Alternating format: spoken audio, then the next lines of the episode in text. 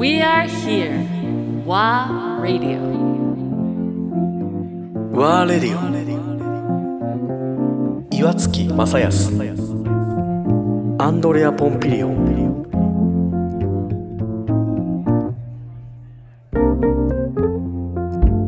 例えばそのワーレディオのスロットであの成沢シェええフのスロットがあるんですけども、彼のまあライフストーリーも面白いんだけど例えば、まあ、彼のこだわりの場合はもちろん、まあ、う有機栽培であるとか自え然農法だったり、もうそこのこだわり、まあ、と土からチェックしていくみたいな、あのーもう土壌から農家を決めていくというかでそこで農家と直接あのパイプラインを作って、まあ、週ごとには訪ねていったりと。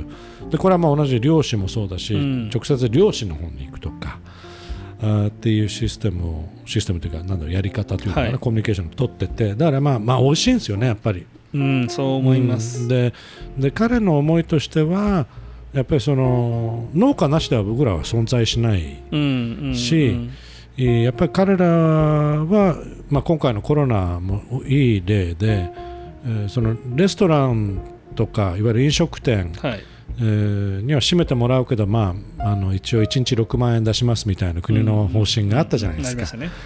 であれに対して彼はものすごい疑問をずっうん。と抱えてて、うん。もちろんだって規模も違うし、うん。レストランによってね。そりゃそうですよ。だから全然ナンセンス。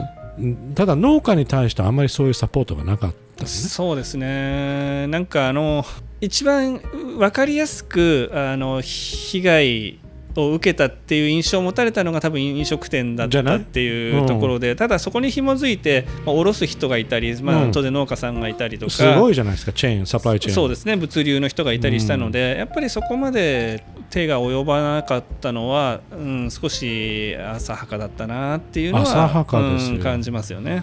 だもちろん、あのーやっぱり変えていかなきゃいけないところ、うんうんうん。まあ、さっきの話じゃないけどフルーツに対する価値観、はい、僕らが持っている価値観。ユーザーがね持っている価値観。あるいは本当に取り扱っている人たちも人それぞれなんで、え あのーそのフルーツの取り扱い方、えうんうん。あるいはさっき言ったように農家さんとのパイプラインあるいは関係値。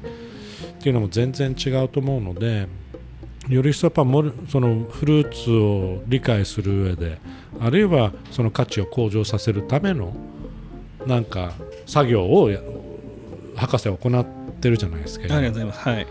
しかもまあスタートラインがめちゃくちゃ難しい そうそうですね。ハードランニングでしたね。ハードランディングで、うんだけどまあどうでしたこの2年間まあ2年以上だね、はい。コロナが続いてロックダウンからねディスタンスから、はいマスクからいろいろある中でうん。だいぶこの2年間は自分にとってはどういう2年間でした？そうですね。ちょっとまだそれは継続してますけど、うちのお店会社自体があのまあ実験要素が強いというか、なんだろうなあのまだ確立してないものが多いので。うん。まあ、ある種そのマイナススタートっていうのは実験するにはもってこいだったかなっていう。そうだね逆に、うん。そういう方多いですね。なんか大変だけど、まあ、大変大変言ってもしょうがない状況そうですね。た例えばこれコロナ以前から僕が商売してある程度自分の形ができてたとしたらもっと心折れてたかもしれないですけど、そうねもう本当にコロナとともに用意どんだったので、うん。あのコロナのこのシチュエーションの中でどうやっていくかみたいな、逆に言うところは実験的なこともできたっていうそうそうですね。でその中で自分たちの得意不得意もすごく見えたし、うんうんうん。やっぱりケータリングっていう商あのやり方うん。自分たちにはすごい合ってるんだなっていうのも、まあ、実感できたとか、うんううんんあのまあ、ネガティブを言い出したらきりはないんですけど僕はうん。そういうふうなあの経験ができたいい機会だったと、うん、あの僕まあ衝撃だったのは博士とお会いしたの初めてお会いしたのがどのぐらいだ1年半ぐらい前。そうですね、まあ、ねこちらにお越しいただいて、ね。お話をさせていただいたというふうに。ね。ちらっと。でその時にいわゆる、まあ、エシカルフルーツってはい。いうキーワードが、ああってエシカルフルーツって何何ですかみたいな。そうですね。ところからだったと思うんですけども、その話ちょっと聞きたいなと思って、ええ。ーそもそもエシカルフルーツってどういう意味合いを持つんですか？えっ、とまあちょっと時代的な言葉ではうん。ありますが、うんあのーまあ、前職からフルーツ屋をやうんやらせていただいてきて、あのーまあ、そのさっきの市場の仕組みともちょっと絡んでくるかもしれないんですけど、日本のフルーツって綺麗であるべきになってるじゃないですか。はい。さっきのね話じゃないけど、で、えーっとそれが条件ですもんね。そうですね。スーでパー並んでるものも含めてね。で物流の仕組み上、うん。ある程度箱とかあとは包材要はもものを収めていくための容器にはサイズがっていうものがあってそのサイズに合わせるっていうところが分、あのー仕組みの中にと組み込まれているので、そうでないものうん。ってやっぱりいっぱい出るんですようんね。うん。でえー野菜もそうですよね。野菜もそうですね、うん。ただ曲がってるきゅうりがダメとかあるじゃないですか、あとうん。うん丈が足りないとか大きすぎるものがダメとか、はいはいはい。うんそうだそういうものって人の都合ですよね。ほんとあの別に決して悪いことではないと思うそれのおかげでスムースな物流が行われているので、これは功罪はあるとは思うんですけど、うん。じゃなかったものたちってどうなっていくんだろうっていうのをすごくうん。き疑問というか気になってしまって、うんで特にあの産地はそれも企画の話で言うと規格外って言葉実はないんですよ。おううん。あのそういう物流あの農業とかに携わってる人の中では、うん。要は出荷用の規格と,、えー、と加工用の規格みたいな。ね。そっか。それはそうですわねそう。うん。そうだ規格外っていう言葉がいつどこで誰が生み出したのか僕それも気になってるんですけど、うんあのー JA うん僕はマスコミじゃねえかな。あマスコミもそうかもね。大きいですね。うん。間違いない。なんかその善悪みたいな二軸を作るときに規格外って超便利な言葉だなっ確かにていうね。ふうに思ってて、ね。うん。で僕もそのそういう刷り込みがあったんですけど、うん。まあとある JA の友人に連れられて、あの JA 全農長野さん。のその産地周りとかその選果場って言って果物のうん。その選別をするとことか見たん。ですけど、はいは企画ないよって言うん。ですよ。いうん。企画ないよってそうそうん。まあもちろん。出荷用の規格とかっていうのはあるけど、うん。うん。こっちは加工用だからって。はいはいはいはいはいでもそれでも例えば傷んでます腐ってますとか、うんうん。虫に食われてますみたいなものはうん。さすがに放ります、捨てちゃう。えーっとただ土があるんです。ひ肥料になっちゃうんですよ。ああまた戻すのねちゃんと。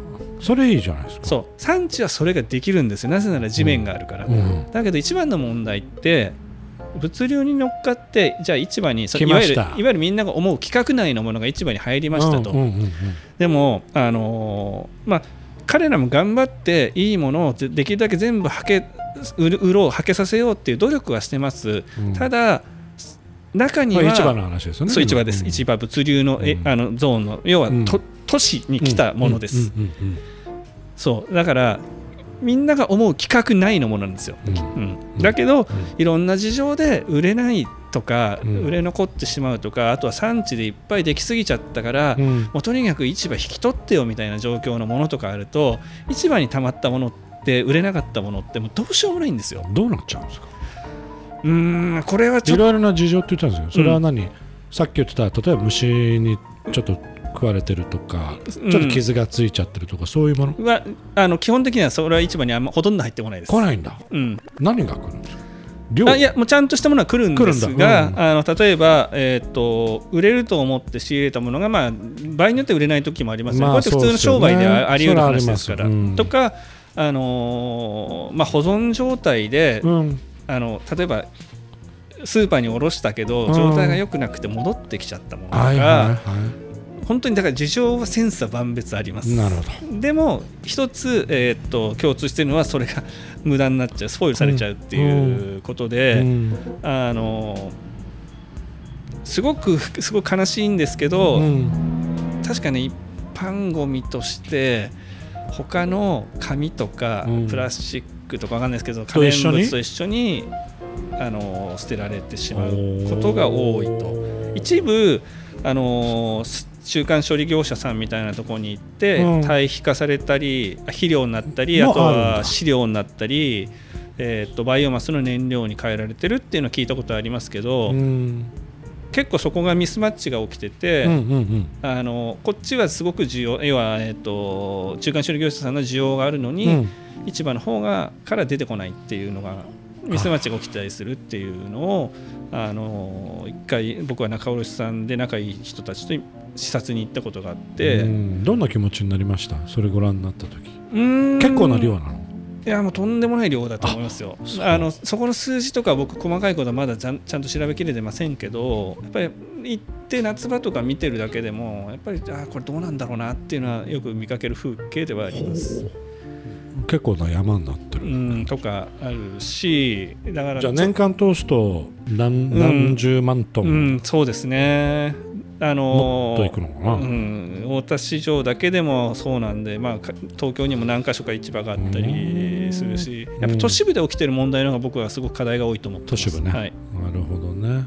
そうか。まあ肥料になるんだったらまだねそうですね、一周回って。メイクセンスじゃないですか、うん。一周回ってまたお願いしますって手を合わせて。次の作物によろしくってね、うん変わっていくわけですから。ろうけど。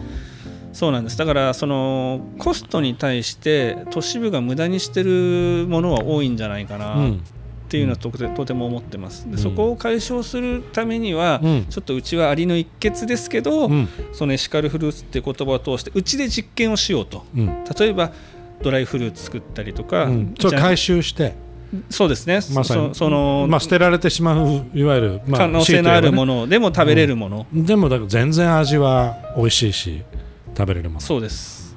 れを回収して、でうちでそのまあ、回収というか実際に購入はしてる購入というか仕入れてるそうですね。仕入れてます、はい、で、えー、と加工をしたりそれこそ使えるものはケータリングとかにも使えるので全然綺麗なものがあったりとかいうのもあるし、うんあのーまあ、加工してそれでもうん。ダメなものだったり、あとはその剥いたり切ったりした芯とか皮の部分を、えー、と今肥料化してます機械を使って。えうん。あのまあ端的に言うとすごい火を通したドライフルーツみたいなもんなんですけどこれあのもの全部そうですよね。ドライフルこれーツ。ははいあの店に並んでるのドライフルーツ、うん。であの奥にうんでかい魔法瓶みたいな機械があって、うん。それがな生ゴミ処理機って言って、まあ、乾燥機なんですよ。はいはい、だかはい、らそれを皮とかを乾燥させて最近ちょっとつながれたところで下北園芸部さんっていうあの、うん。下北の駅の前のにお庭を管理してる、園芸屋さん？あの一般社団法人がありまして、うん。まあ、その園芸を通して地元地域の人とつながるみたいなことをやってるところでそこでコンポストいわゆる堆肥作りをやられてるので、うんえー、とそのうちで作った肥料を堆肥化してもらってます。えーあこれ全部だから実験的にスタートしてどううまく回転させるかっていうことそうです、そのスキームムができたら僕はこのエシカルフルーツの名のもとに、うん。そのスキームを配っていきたいなと思ってます。おうそれはもう、まあ、いわゆるオープンソースにそうオープンソースでみんなでやれる人はやんなよっていう。ただこの名のもとにやるからにはこのガイドラインは守ってねみたいなことはちゃんと作らないといけないとは思うんですけど、うん。別にこれでライセンスビジネスをしたいとは1ミリも思ってないです。はい、あくまでもやっぱりあの捨てられるあの姿も含めて、まあ、特に都市の問題の一つの問題を解決するためのそうそうですね。あのソリューションを今探してると、まあ、試行錯誤の状態がそうです。今もうまさにうちの商売を使った実験ですね